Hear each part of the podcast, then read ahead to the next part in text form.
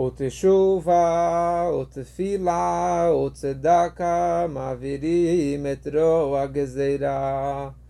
Essas três palavras nós rezamos agora no Rosh Hashanah. Iremos rezar também no Yom Kippur. O tshuva, o tefilá, o tzedakah retiram o mau decreto. E essas três palavras nós falamos gritando, chorando, muitos derramando lágrimas nessas três palavras. O que, que representam? E qual seria a tradução correta desses três assuntos? O tshuva, tzedakah.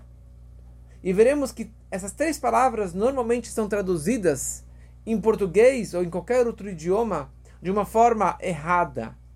E o verdadeiro significado é o que o Siduro, que a reza aqui está nos ensinando nesses grandes dias de Rosh Hashanah e de Yom Kippur. Tshuva normalmente é traduzido como arrependimento. Tfilá normalmente é traduzido como prece. E Tzedakah como caridade.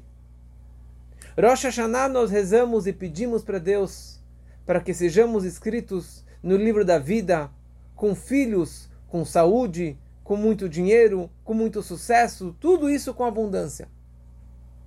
Mas isso depende do nosso comportamento, da forma que eu me coloquei no dia do Rosh Hashanah e da forma que eu vou me concentrar no grande dia do Yom Kippur. Ensinam nossos sábios que Chuvá não significa arrependimento. Chuvá significa retorno. Qual a diferença entre retorno e arrependimento? Quando falo arrependimento, eu estou dizendo que agora, a partir de agora, eu sou uma nova pessoa. Eu estou arrependido por aquilo que eu fiz, eu fiz algo de errado e agora eu vou começar um novo caminho, um novo tipo de comportamento. Chuvá não é isso. Chuvá significa retorno, um U-turn, voltar para si mesmo. Porque um judeu, a pessoa, pela essência, ela é boa. Ela está conectada com Deus. Ela quer fazer o bem. Ela quer fazer a bondade. Ela quer fazer as mitzvot. Por alguma razão, ele acabou se desviando. Ele acabou pecando. Ele acabou indo para o mau caminho. Mas o que ele precisa fazer é simplesmente voltar para trás retornar para a sua essência, revelar a sua verdadeira identidade, a sua verdadeira alma, amor e conexão com Deus. Então não precisa fazer mais nada. É simplesmente voltar para trás. Como você estava na estrada indo para a direção errada, e o GPS fala para você, você tem que fazer uma volta, um retorno, um U-turn. No momento que você já deu esse retorno, você já está na estrada correta, você já está no caminho da vida, no caminho para a direção que você estava buscando. É isso que é o nosso retorno. Retornar significa eu fiz errado, eu vou virar o rosto, virar o destino e agora eu vou realmente virar para o destino verdadeiro. E por isso, baseado nisso, não somente um pecador precisa fazer retorno, fazer chuva, mesmo a melhor pessoa, o melhor justo, tzadik, precisa fazer o retorno. Estamos agora nos 10 dias de Tshuva, Aseret Metchuvah, entre Rosh Hashanah e Yom Kippur. São os dias que precisamos retornar. Retornar para Deus, mas retornar para mim mesmo, para minha verdadeira pessoa, para minha verdadeira identidade. E isso não é tão difícil. Qualquer um pode fazer. Esses dias Deus está revelado, são dias propícios para fazer chuva. O segundo assunto é tefilá. Normalmente as pessoas traduzem tefilá como reza, como prece, como oração. Mas isso não significa tefilá. Tefilá significa conexão com Deus. Qual a diferença entre orar e conectar? Quando estou rezando ou pedindo ou orando, qualquer tradução que for feita, eu estou simplesmente eu estou aqui embaixo e eu estou orando, eu estou pedindo para Deus, eu estou rezando para Deus para que me dê saúde, para que me dê sucesso, para que me dê dinheiro, para que me dê filhos, assim por diante. Ou seja, eu estou pedindo um favor, mas eu provavelmente não mereço. E eu estou pedindo, implorando daqui de baixo para que ele me transmita lá de cima algo que está faltando para mim. Agora, se não me falta nada, tenho dinheiro, tenho casamento, tenho filhos, tenho sucesso, não preciso rezar para Deus. Como que muitos pensam que se eu tenho tudo é desnecessário rezar. Ensina para gente os nossos livros sagrados que tefilá significa hitkashrut, conexão com Deus. É o momento de você se conectar com a essência da tua alma. É o momento que a tua alma está se conectando com a fonte, com Deus, com Hashem.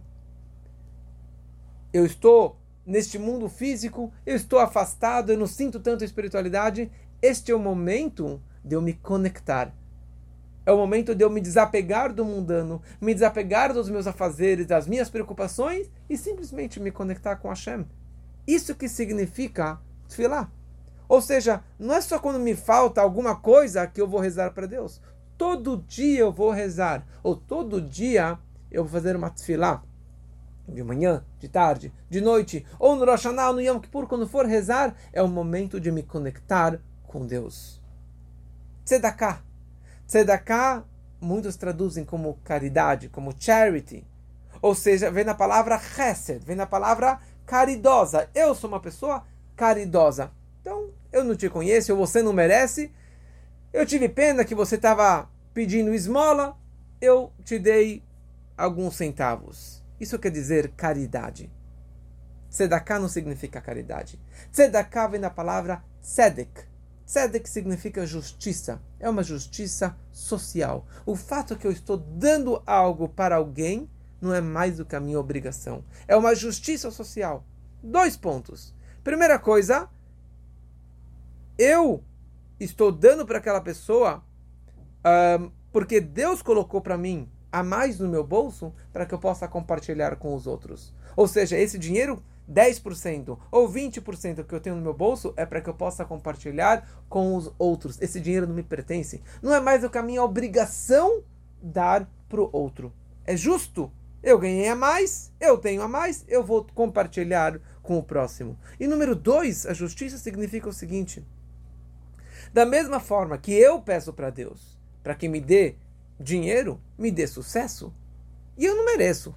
E eu não estou vendo se eu mereço ou se eu não mereço. Simplesmente Deus dá para mim se eu mereço ou se eu não mereço. Então, da mesma forma, eu preciso compartilhar com os outros e fazer essa justiça de dar para o outro se ele merece ou se ele não merece.